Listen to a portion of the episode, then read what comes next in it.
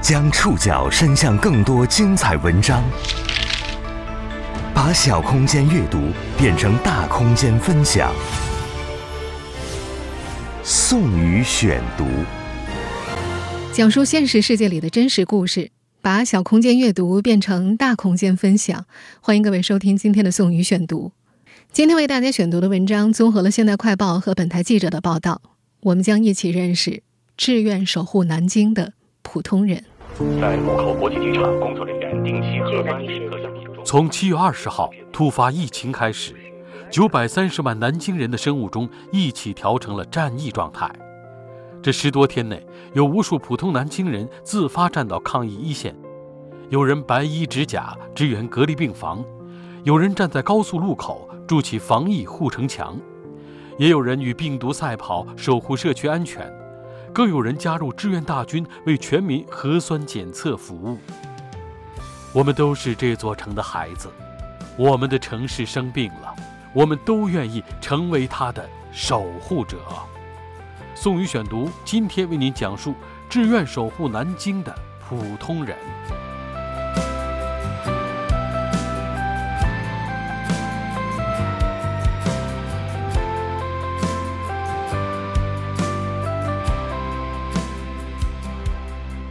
由德尔塔毒株所引发的这轮新冠疫情，已经在全国各地多点开花，疫情防控形势很严峻。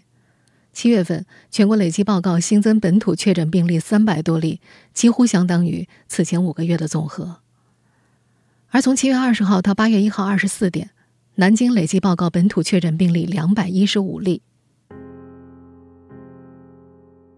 作为一个南京人，七月二十号以来，看到各地疫情的消息。心情非常复杂，因为我们南京的禄口机场是这轮多地疫情的扩散地之一。南京在这些天受到很多外地网民的指责，我们看到了很难受，但我们也理解这种愤怒和指责。这轮疫情发生之后，生活在这里的我们，和突然遭逢疫情的任何一个普通人一样，也有过一段时间的慌乱、愤怒和无措。我也和大家一样，不停的通过各种渠道去刷新消息，也在和朋友聊天的时候骂过脏话。但我们更知道，面对疫情，慌乱、愤怒和无措是没有用的。作为这个城市里的一份子，我们必须要行动起来，才能和来势汹汹的德尔塔毒株抗争。实际上，从七月二十号开始。九百三十万南京人的生物钟就一起调成了战役状态了。这些天，有无数普普通通的南京人，自发的站到了抗疫一线，默默去承担更多的工作。今天的宋宇选读呢，我们就要一起去认识几位很普通的南京人，他们的故事听起来也许真的就是那么的普通，普通的就像我们南京人自嘲的外号“大萝卜”那样，木讷、傻气、不精明。但是，敦厚、朴实，靠得住。南京禄口机场，此轮疫情的风暴中心之一。从疫情爆发开始，就有人战斗在这里。他们中有人十一天暴瘦了十几斤。宋宇选读继续播出：志愿守护南京的普通人。这轮疫情爆发以来，南京每天都会召开新闻发布会，公布最新的疫情消息。在七月三十一号的那场发布会上，有这样一条消息引起了大家的讨论，甚至引发一时啧舌。在国家和省这个指导下呢，我们已经制定了机场的总体消杀方案，准备用十天的时间对机场进行全面消毒，同时对机场工作人员居住地及环境正制定消杀方案，进行。周末消毒。消息公布的时候，部分人误以为南京禄口机场的消杀工作刚刚开始，但实际上，消息公布时有多支消杀队伍已经在路口奋战多天了。四十一岁的徐晓光和他的消杀队员们，就是其中的一支消杀力量。徐晓光是南京捷安有害生物防治有限公司总经理。七月二十一号凌晨两点，睡梦中的徐晓光突然接到了一个紧急电话。对方简单解释情况之后，有十几年卫生消杀工作经验的徐晓光立刻就意识到了事件的紧迫性。他挂断电话，就给还在休息的员工们打电话，没有迟疑，近二十名员工带上行囊就跟着他出发了。他们这支消杀小队到达禄口机场的时候，是这天凌晨三点多钟，消杀工作立即开始。在徐晓光看来，他们这些天与其说是工作，更像是在经历一场战斗。消杀主要分为两个部分，第一部分是对重点区域的确诊人员的办公工作区域进行消杀，进行风险排除；第二部分是进行全区域、全空间的消杀，包括中央空调系统、空气、有害物体表面等等，要做到不留任何死角。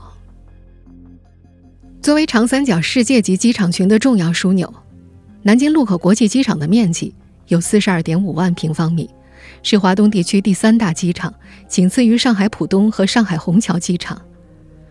如此巨大的空间，给这次消杀带来很大难度。徐晓光说：“他们在机场消杀这些天，机场内的消杀队伍扩大了不少，不断有新的队伍加入进来。虽然已经有十几年从业经验了。”但这是徐晓光遇到的压力最大的一次。偌大的机场该如何消杀？在和团队交流研究之后，他们主要从三个方面展开。首先是空气消杀。这次的德尔塔毒株的传播速度很快，毒性强，每一丝空气里都有可能会留下它的踪迹。消杀团队使用超低容量的喷雾器进行空气消毒，让超低容量的消毒剂灌完每个空间。机场的空调也是同样的原理，他们希望这样做可以让病毒无处藏身。其次是物体，机场所有物体表面都要进行消毒，主要采取的是大面积消毒剂喷洒的方式，局部通过擦拭来辅助。有些物体的背面是喷洒不到的，还有一些电话机、精密仪器也不适合用喷洒的方式来消毒，这都需要人工擦拭消毒。消杀小队会用酒精湿巾或者沾有含氯消毒剂的毛巾来擦拭。第三个方面就是浸泡，这种方法主要适合用于纺织物的消毒，使用或者未使用的床单、被套、衣物、茶杯、餐具等都采用这种浸泡消毒的方法。在禄口机场消杀的这些天里，消杀团队的每个人都是高强度劳动，消杀需要穿上全套防护服。一穿就是五六个小时，有时候甚至要干七八个小时。每天干完活，徐晓光和队员们脱掉防护服的时候，胶鞋里、口罩里、手套里全部都是水，每个人都或多或少的出现了中暑的情况。去禄口机场前，徐晓光有一百三十斤，十一天下来，现在只有一百一十多斤了。因为中暑和高强度的工作，他好几个晚上都没睡得着觉。也因为睡眠不好，他甚至感觉时间在自己的世界里模糊了。他最心疼的还是自己的团队，二十多名队员，每个人都到了极限。每每看到员工脱下防护服，疲惫的瘫倒的时候，他心里都有种酸酸的感觉，真的太累了。但员工们少有抱怨，大家都是靠着一股干劲、一股热情、一股气在撑着。让徐晓光感到安慰的是。省内以及市内的很多消杀单位和企业都在集结，陆续加入到消杀工作当中。他们的任务很快就要完成了。更多的抗疫力量正在向南京集结，在风暴中心路口之外，第一时间被调动的就是医护工作者，他们也是守护我们这座城市的普通人。宋宇选读继续播出：志愿守护南京的。普通人，许佳丽，江苏省人民医院肿瘤科的医生。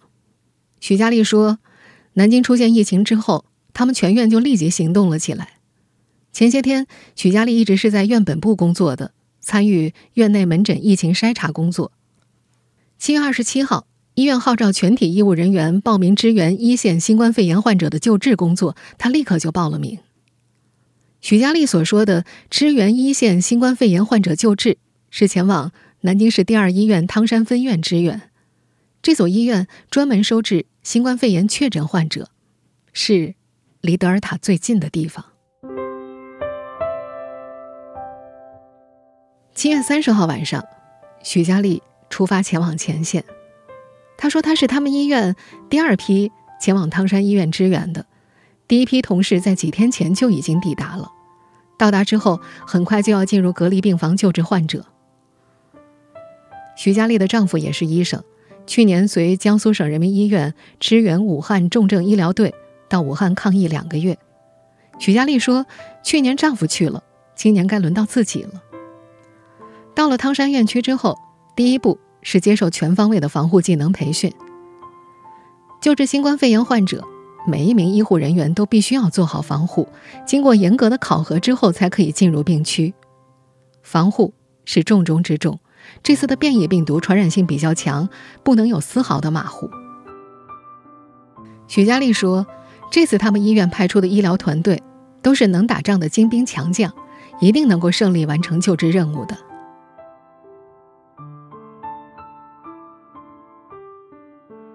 定点医院之内，医护人员们正在和来势汹汹的德尔塔病毒积极抗战；而在医院之外，深入每个社区的核酸检测点。则要把这种狡猾的病毒一轮轮筛查出来。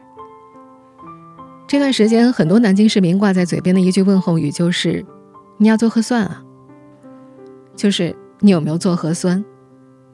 截止目前呢，南京各个社区已经陆续开展了三到五轮不等的核酸检测，每个核酸检测点都需要大量的工作人员。这些天，在南京各个区的核酸检测现场。很多社区工作者都冲在一线，累，顾不上家，甚至带病坚持工作，是他们的常态。宋宇选读继续播出：志愿守护南京的普通人。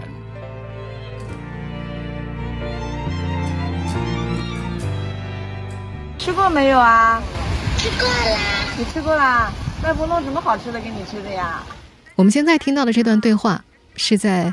南京栖霞区仙林街道亚东社区工作的杨玲和她六岁女儿之间的一段对话，在前几轮核酸检测过程中，杨玲一直在仙林小学南门采样点工作。她每天早出晚归，默默看一眼女儿熟睡的小脸，就匆匆离开了。杨林所在的仙林街道，除了居民之外，还有大量的流动人口。从二十一号开始，这里的不少社区工作人员就处于连轴转的状态，忙的时候。一天要工作二十多个小时，他们要负责扫码登记、物资调配、引导秩序。一旦工作起来，大家几乎就没有时间停下休息。有很多工作人员在午休的时候，甚至躺在地板上就睡着了。短暂休息一会儿，又必须要很快投入工作中去。在杨凌参与核酸检测志愿工作的这几天，几乎都是早上六点起床，忙到晚上十二点才能回家。有天最晚的时候。他凌晨三点才到家，因为总是见不到妈妈，六岁的女儿总是哭闹着问外婆：“妈妈到底什么时候回家？”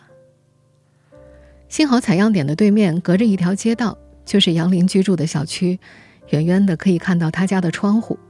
杨林于是和女儿约定，每天如果女儿想他了，就给他打个电话，他会用力朝对面挥挥手。黄色的工作服加上这样一个挥手的动作。窗边的女儿可以从人群当中辨认出他来。和女儿视频的时候，他会告诉孩子：“现在社区需要妈妈，妈妈在做一件很光荣的事情，你要安心等妈妈。”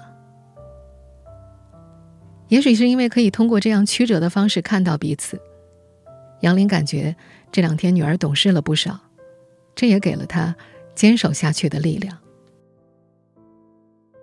在德尔塔毒株面前。有太多的力量在坚守，很多像杨林一样的社区工作者都成为了基层防疫战线上的顶梁柱，他们都忙得没有时间照顾孩子。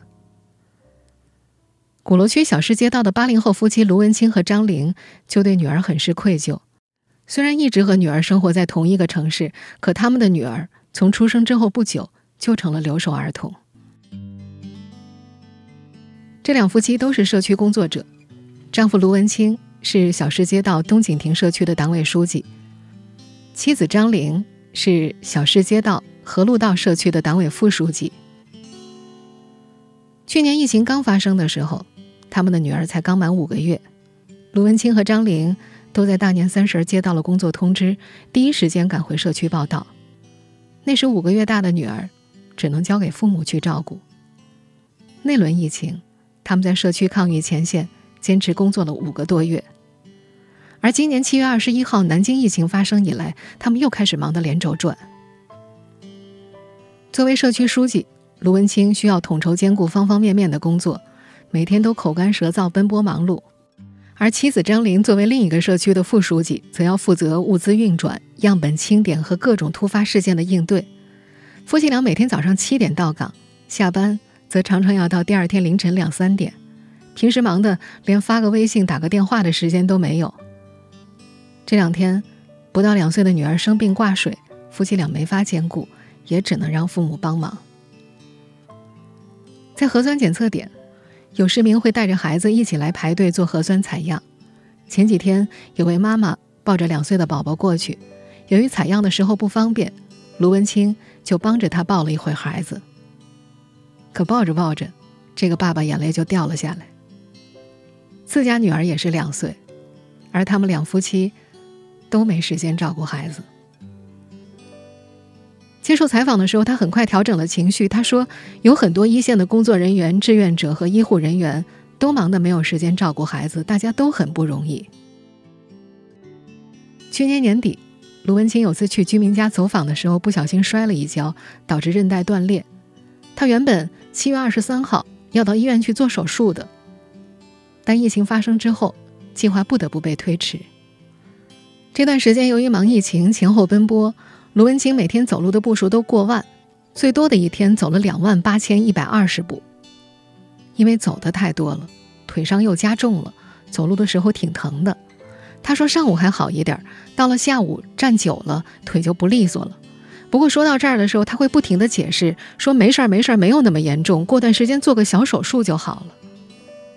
他说在这个特殊时期，保障居民的健康安全。才是最重要的，这是他作为社区书记的职责。这些天在南京基层，像卢文清这样带病工作的社区工作者并不鲜见。南京新冠疫情发生以来呢，我也是带着我们的社区同仁们一直呃在坚持这个疫情防控工作。说话的这位叫汪燕，她是玄武区红山街道紫金小营社区的党总支书记。从这段采访录音，大家可以明显听出来，汪燕的鼻音很重。放心，她没有感染新冠，而是太累了。汪燕说：“七月二十一号组织第一轮全员核酸检测的时候，社区没有任何经验，需要协调的事情非常多。那天晚上，为了尽快组织居民完成核酸检测，他和另一个稍年轻的同事主动承担起守夜的任务。当时，并不觉得很累。”可随着南京疫情的发展，社区的事情越来越多，需要上下对接的问题不断增加，不论是在心理上还是身体上，他多多少少有点吃不消了。在前两天玄武区第三轮全员核酸检测期间，汪燕突然感到头疼不止，这是之前从来没有出现过的现象，头疼的像要裂开一样。五十六岁的社区主任李顺很快就察觉出了汪燕的不适，让她赶紧去休息。说其他事儿有他盯着呢。社区的防疫任务太重了，一开始汪燕并不同意休息，但头疼到已经影响工作效率了，他只好乖乖听话。但就算休息的时候，他的手机依然响个不停，前后接了 N 个工作电话。头疼的是，他并没有告诉在老家的父母，父母年纪大了，怕他们担心。乖乖去休息那天晚上。汪燕睡得特别沉，一觉醒来已经是第二天早上八点了。一打开手机一看，等待他处理的消息叮叮咚咚响个不停。他又开始了新一轮的工作。单靠社区工作者的力量，当然无法支撑起南京这座有九百三十万常住人口的庞大城市的日常抗疫工作。我们接着要去认识几位普通的志愿者。他们都是自愿报名参加社区抗疫工作的，他们都希望为南京出一份力。宋宇选读继续播出：志愿守护南京的普通人。江宁区交通运输局局属公路建设单位办河厂实验员潘科这些天的工作地点变成了江宁区开城路高速口。这个二十九岁的青年和同伴们需要拦下每一辆来往车辆，礼貌地请对方出示健康码。现在通过公路离开南京，除了需要绿色健康码之外，还需要提供四十八小时之内的核酸检测阴性证明。如果他们遇到健康码为黄码的人员，潘科他们会先进行登记，然后劝返；如果遇到持红码的人员，会让他们待在车里，然后直接上报，由相关人员来处置安排。在这个路口，潘科和同事们一天要工作整整十二小时，白班从早上六点半到晚上六点半，白班夜班对倒。疫情发生之后，他和同事们就这样日以继夜、二十四小时的连轴转。已经一起战斗七八天了。高速公路路口进出的车辆多，人员复杂，多的时候一天能够查验一两千辆车，少的时候也有四五百辆。潘科和同事们也需要戴上防护面罩、手套，全面防护。前几天台风烟花过境的时候，南京下起了暴雨，潘科和同事们也坚守在点位上，而这两天温度上来了。汗出的太多了，每次脱下防护手套的时候，大家的手都被泡得发白。在一线值守，家人当然是担心的。潘科的妻子刚开始就一直念叨。潘科则告诉妻子，南京这座城是需要大家共同守护的，自己必须要去做。妻子虽然担心，也认同丈夫的话。但由于害怕父母担心，直到现在，他们也没有告诉家中的老人，潘科在高速路口值守。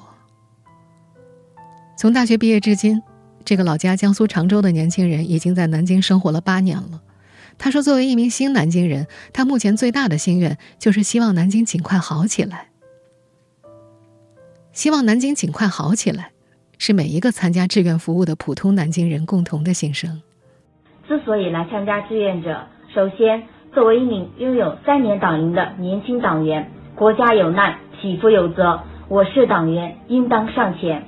作为一名新南京人，家人和我都非常喜欢这里。说话的这位叫周凯欣，刚到南京一个月。这轮疫情爆发之前，刚毕业的周凯欣正计划着回山东临沂老家看看老人。还计划和朋友去内蒙古看看大草原，在南京找到工作后，他更计划要陪父母好好的逛一逛这座城市。七月二十号之后，他所有的计划通通划掉了，只留下了一个项目：当一名社区志愿者。他在接受媒体采访时说自己是共产党员，这个时候应该上前。这并不是这个年轻女孩第一次上前。二零一九年七月，刚从广西桂林旅游学院毕业之后，她就报名成为了西部计划的志愿者，自愿前往广西省梧州市蒙山县第一中学支教两年。今年七月份，刚结束支教，他就来到南京江宁区，他计划在南京找份工作，好好发展。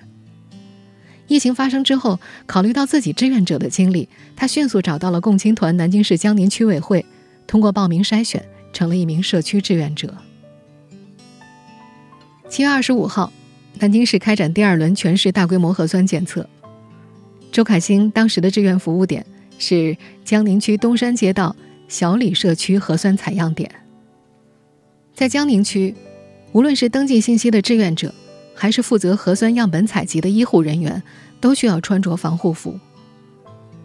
密闭的防护服非常闷热，核酸采集期间。为了安全，大家不能取下口罩，更不能把手伸入口罩下面擦拭，流再多的汗，也只能咬牙忍着。为了防止中暑，志愿者们每隔四五个小时会轮换一次班。七月二十五号那天，周凯欣的工作是帮助市民登记信息。这一天，他说的最多的一句话就是：“您好，请出示手机号。”这样简单的一句话，说了一整天之后，他的脑子彻底浆糊了。他说那天有好几次说话感觉不利索，满脑子都是幺幺幺零零零等等等等手机号码。不过虽然特别疲惫，但全市的第二轮、第三轮核酸检测都有周凯欣的身影。在这个年轻的女孩子看来，人活一辈子一定要做一些有意义的事情，而做志愿者就是一件挺有意义的事情。她跟社区里说好了，只要社区有需要，她随叫随到。这些天，在南京这座城市的各个角落，活跃着无数随叫随到的抗疫志愿者。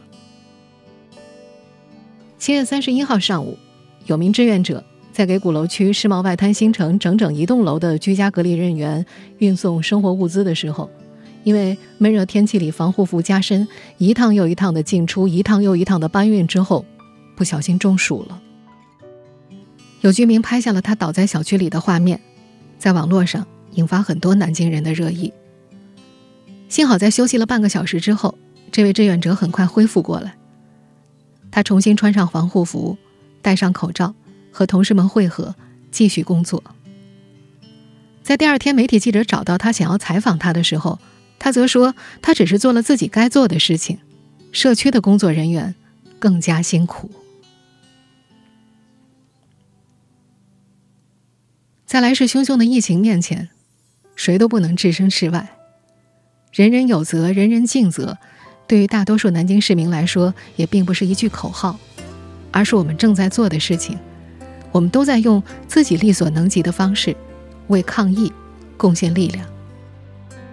这些天，包括我在内的身处低风险区的大部分南京人，都还在正常工作。当然，也有很多公司是开始居家办公了。而像我们这样需要每天正常上班的，也会自觉做好个人防护，勤洗手，戴口罩，保持社交距离。外出去菜场、超市采购生活物资的时候，我们也会尽量一次性备足。自觉减少外出的频次。我们都是这座城市的孩子，我们都希望南京可以好好的。我们更希望其他每一座城市里被德尔塔病毒影响的人们也都可以好好的。希望这波疫情早点平息，希望那些平静的日常早点回来。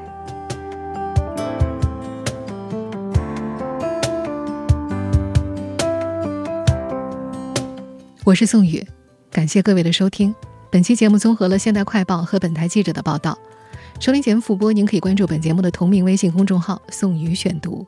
我们下期节目时间再见。一样的骄阳，一样的蝉声，突然的夏天，不禁突然转变，色彩、音乐、剧情已反转，阴云密布的关口。我转头想对你说，你只是点点头，说我们一起走。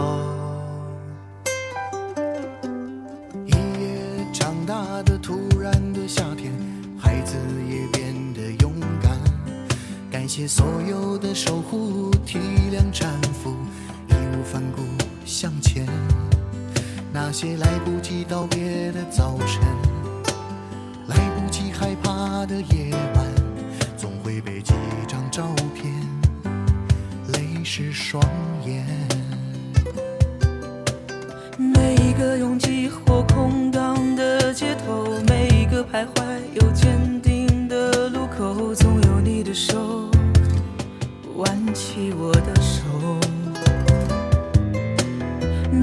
感谢你写进彼此眼神，无论一座城。或是一个人，我们守望每一寸每一分。不说感谢了，还是各自忙碌奔走啊。因为一个家，深爱的一个家，是为了你我，为了他。不说感谢了，都是这座城的孩子啊。越是风霜，越是青春绽放。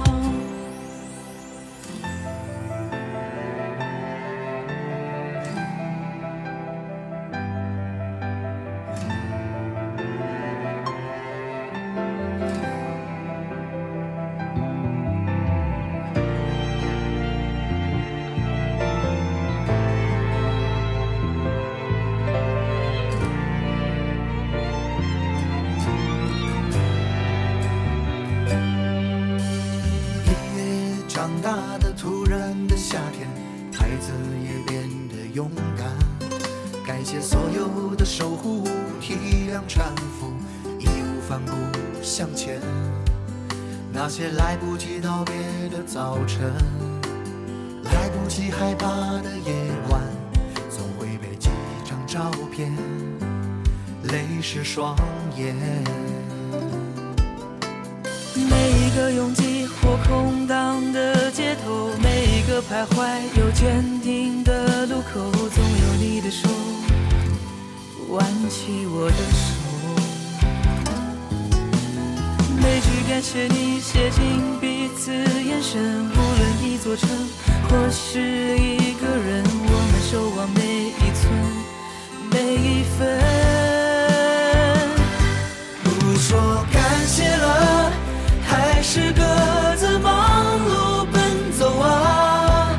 因为一个家，深爱的一个家，是为了你我，为了他。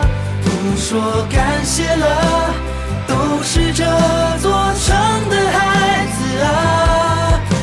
越是风霜，越是心生绽放。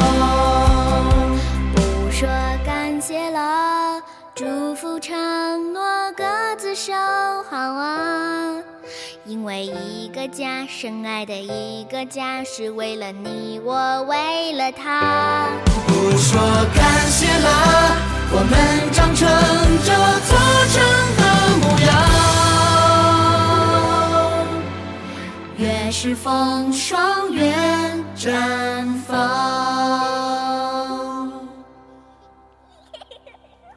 喂，你在吗？我们说好了，风雨之后陪我一起看彩虹，流星晚霞。